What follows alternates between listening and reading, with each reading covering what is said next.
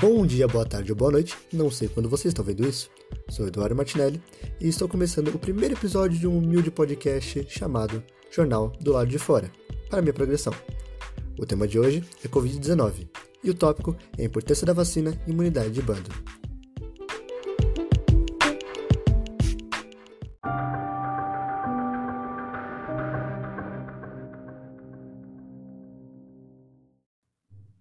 E por que não começar com os dois pés no peito, né? Hoje é uma discussão política de que quem matou mais, a esquerda ou a direita? E a resposta é bem fácil. E não foi nenhuma nem outra. Pode respirar aí. Foi a varíola, que matou mais do que toda a Segunda Guerra durante séculos. E adivinha? Ela só deixou de ser letal por causa da vacina. Antes disso, qualquer simples doença para nós hoje, como resfriado, era letal naquela época. E por incrível que pareça, de tempos para cá andam surgindo grupos que foram apelidados gentilmente de grupos anti-ciência. Eles retomam a ignorância da Idade Média, que achavam que sanguessugas ou a fé em Deus poderia salvá-los do maior vírus da história. Com todo respeito a todos os anti-ciência que estão me ouvindo. Esses grupos ganham forças com o tempo, com suas teorias e seu foco em contrariar a ciência e seus fatos sem entrar em questão se eles são verdadeiros ou não. Quem está certo ou quem está errado, eu não vou entrar em questão. Pelo menos não nesse episódio. Um exemplo são os terraplanistas, que ficaram muito famosos e, como o nome sugere, afirmam que a Terra é plana. O problema de verdade é quando surgem teorias como a de que as vacinas não funcionam. Porém, eu não vou ir a fundo, como eu disse, se as teorias são verdades ou não. Mas um pequeno detalhe, um pequeno argumento que esses grupos anti-vacinas usam me chamou a atenção. Eles dizem que é escolha de cada um tomar a vacina ou não. Mas o bagulho fica um pouco mais complicado quando a vida de outras pessoas começa a entrar em risco por causa da sua escolha. Com a mais, a mais nova teoria, né, vamos dizer assim, defendida até pelo nosso presidente, de que a hidroxidocloroquina seria a cura para o Covid. E vamos falar a verdade, eu adoraria que fosse real, de verdade, do fundo do meu coração. Mas infelizmente não é. E é só pensar um pouco. Se ela realmente fosse a cura, todos os países não estariam usando? Colocando na mídia e produzindo cada vez mais desse medicamento para combater o vírus? Será que todos os cientistas do planeta inteiro, com todos os seus estudos, estariam buscando a cura à toa? já que ela está bem na nossa cara? Obviamente que não. E, além do mais, as vacinas demoram anos até serem descobertas. Vamos torcer para que este não seja o caso. Mas, acabando um pouco mais com as expectativas, demora mais tempo ainda para serem distribuídas para a população. Sendo distribuídas primeiro para a área da saúde, para quem trabalha com, no serviço, né? E daí vai, vai, vai, vai, vai até chegar na gente. Então, se aconchega no sofá porque não vai ser amanhã que vamos ser curados. E foi por causa dessa doença, a varíola, que surgiram as vacinas. Então vamos para a hora da história.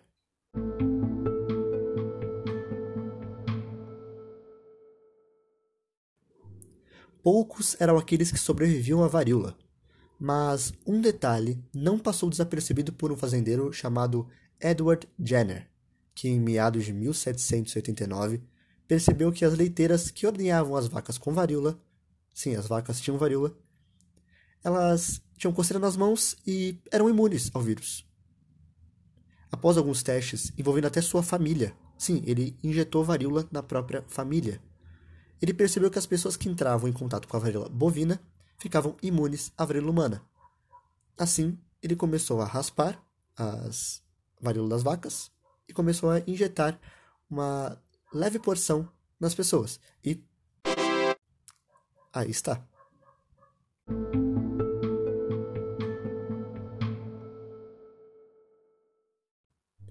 Bom, e eu disse que ela parou de ser letal lá atrás porque a última morte registrada foi em 1970, e não porque nós todos estamos vacinados, mas sim porque a maioria das pessoas está. Então os não vacinados basicamente estão protegidos porque quando ele sai na rua, a maior parte das pessoas que ele encontra são pessoas vacinadas, ou seja, imunes. E esse é o termo original para imunidade de rebanho.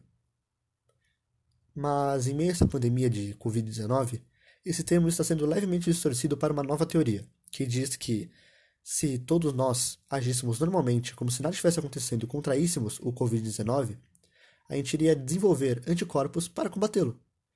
E ao chegarmos a 70% dos infectados, né, chegarmos a 70% da população, não haveria mais transmissão.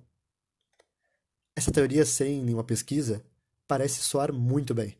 Mas, além de tirar esses tais 70% do nada, não tendo fatos que comprovem que realmente esse seja o que eles chamam de teto, ela não leva em conta algumas coisas básicas quando você vai estudar uma pandemia, que é a taxa de contágio junto com a letalidade do vírus. Então aí vamos nós. A taxa de contágio, segundo a BBC, é de 2,8.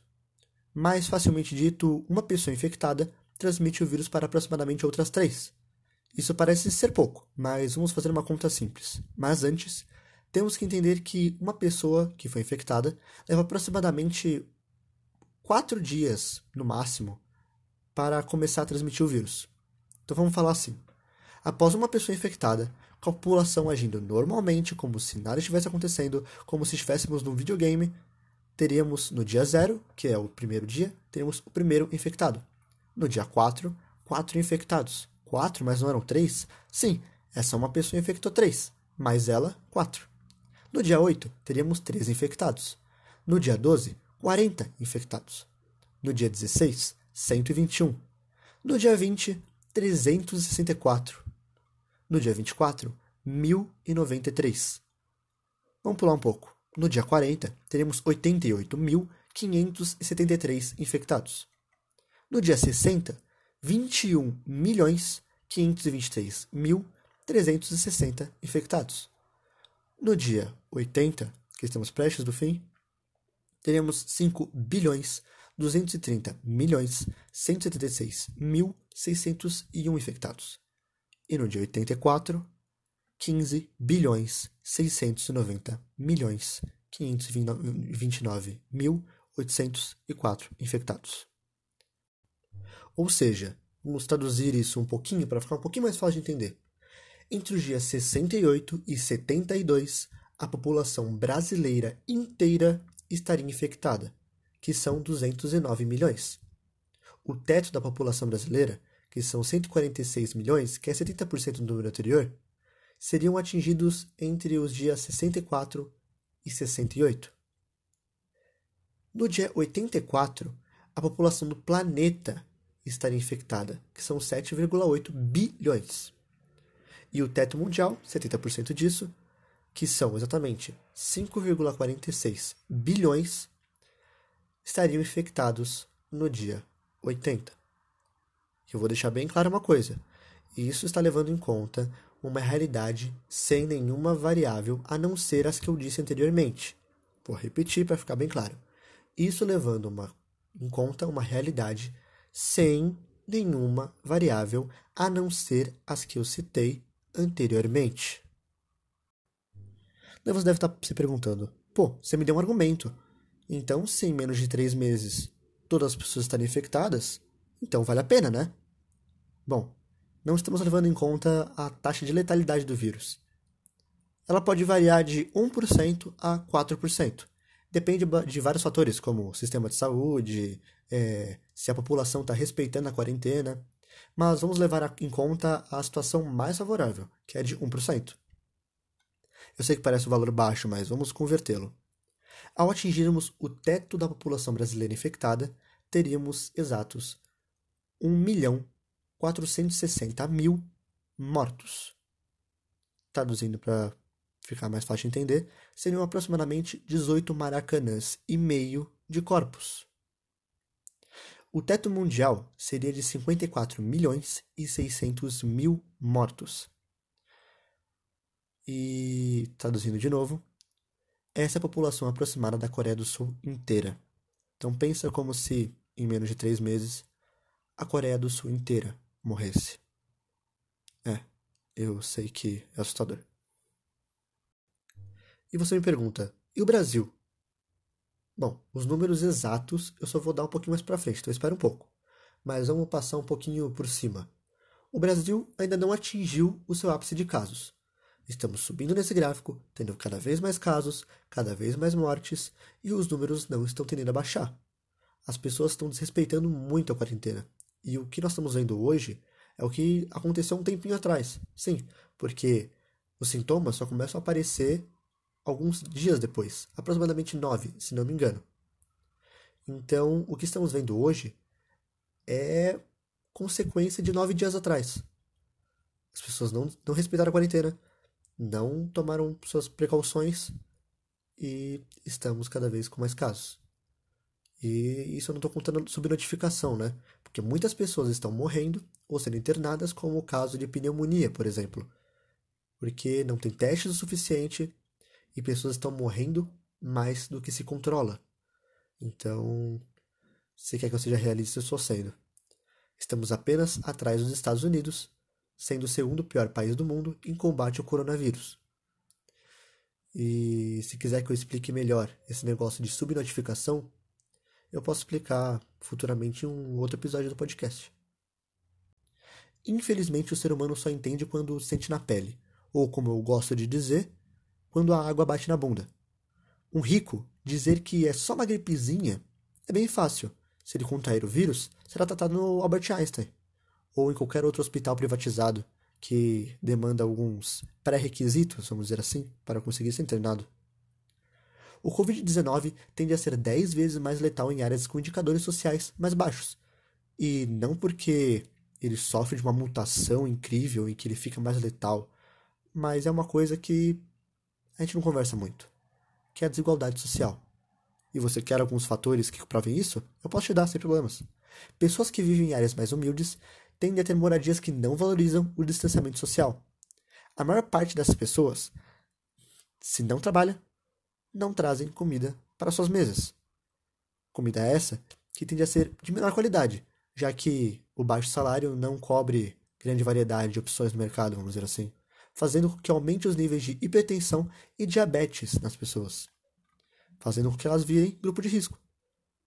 E trazer comida para a mesa muitas vezes não dá a possibilidade de trazer algo como o álcool em gel, que é tão crucial nesses dias. E está ficando cada vez mais caro, inclusive. Os produtores estão vendo que está tendo uma grande procura e está aumentando o preço. E não estão nem ligando para quem não tem dinheiro para comprar. A falta de acesso ao saneamento básico também é muito grande. As pessoas estão sem água. O que é algo tão simples para nós é um problema para eles. A falta de acesso à informação também faz com que as pessoas não, sabem, não saibam quais equipamentos usar, como usar e nem o que está acontecendo lá fora. E eu te deixo uma pergunta: como podemos pedir para as pessoas combaterem o coronavírus se elas não têm água para lavar a mão, não conseguem comprar álcool em gel e nem sabem quais e como usar os equipamentos? E se falar que usar máscara é algo bem simples, bem fácil, que qualquer um sabe usar, entenda que não é bem assim. Se você diz isso, provavelmente você está respeitando a quarentena e muito obrigado por estar fazendo isso. Mas não é isso que acontece. Se você sair na rua, você vai ver o número de pessoas que está usando máscara errado. Embaixo do nariz, embaixo do queixo, tirando para falar ou para respirar. E outras bizarrices. Que fique registrado. No momento da pesquisa desse vídeo, dia 28 de maio de 2020, a 1h13 da manhã, temos 414.661 casos confirmados, sem contar os que não foram confirmados, 166.647 recuperados e 25.697 mortos por coronavírus. Além disso, está se pensando sobre uma flexibilização da quarentena, quando deveríamos estar em lockdown, que é o que muitos casos de vários países mostram que é a coisa mais eficaz contra o coronavírus. E a maior desculpa para tal flexibilização ou a nova teoria da imunidade de bando é como isso vai afetar a economia? Como iremos fazer? Então eu vou terminar meu jornal com uma pergunta bem simples. E espero que vocês reflitam sobre ela. Sabemos que as pessoas em casa, sem trabalhar por causa da quarentena, não giram a economia. Mas e pessoas mortas? E pessoas internadas? fazem a economia girar?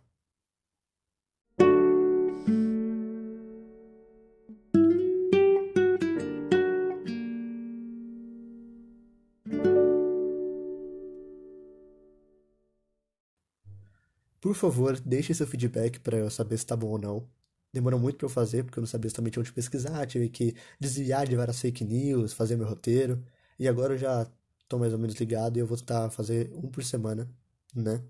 E claro, se eu não conseguir alguma semana ou atrasar algum dia, é, eu vou avisar para vocês e vou me especificar. Gostaram do jeito que eu falei? Do que eu falei? Se gostaram do seu podcast? Gostariam que eu chamasse convidados para conversar, tipo um especialista, ou até vocês mesmo, para bater um papo só, tipo fazer uma chamada, bater um papo, eu gravar, ia ser bem legal, gente. Que dia e que horas fica mais legal de postar? Se gostaram do tempo, por favor, me mandem o feedback, né? Se acharam muito longo, se acharam muito curto, não sei. Quero que vocês me digam. Por ser meu primeiro, ainda estou tentando e aprendendo. Se vocês quiserem saber um pouco mais sobre o corona e sobre a pandemia, eu recomendo o canal no YouTube do Atila, A-T-I-L-A. Ele é um biólogo especializado em vírus e bactérias eu peguei muitas coisas de lá. Ele faz várias lives, se não me engano, é uma por semana, e ele passa uma confiança muito boa e fala a verdade. Deixa aqui também temas que você gostaria que eu me aprofunde, ou né, que eu falei aqui, gostaria que eu falasse mais, ou qualquer outro tema que você acha legal falar, independente dele qual for. Pode ser, sei lá, ciência, cinema, saúde, política, esporte, qualquer coisa, eu vou tentar fazer um podcast sobre. Vai ser um por semana, então eu tenho que ter bastante tema, gente, por favor, me ajudem. Bom, espero que todos estejam bem, que fiquem bem, lavem as mãos, fiquem em casa, bebam água sejam felizes. Um beijo, um queijo, um abraço. Falou.